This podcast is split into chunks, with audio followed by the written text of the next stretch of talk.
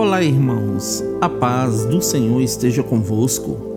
A palavra do Senhor diz assim no livro de João, capítulo 15, versículo 1: Eu sou a videira verdadeira e meu Pai é o agricultor. Jesus Cristo é a árvore da vida que está na Jerusalém celestial, queridos, cujas folhas são curas para todos os povos.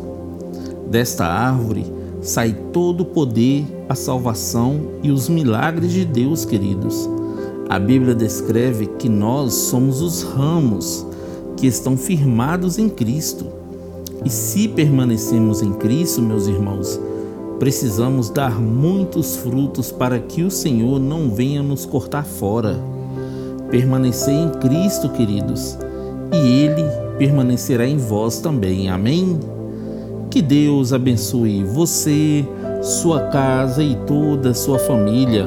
E lembre-se sempre, você é muito especial para Deus.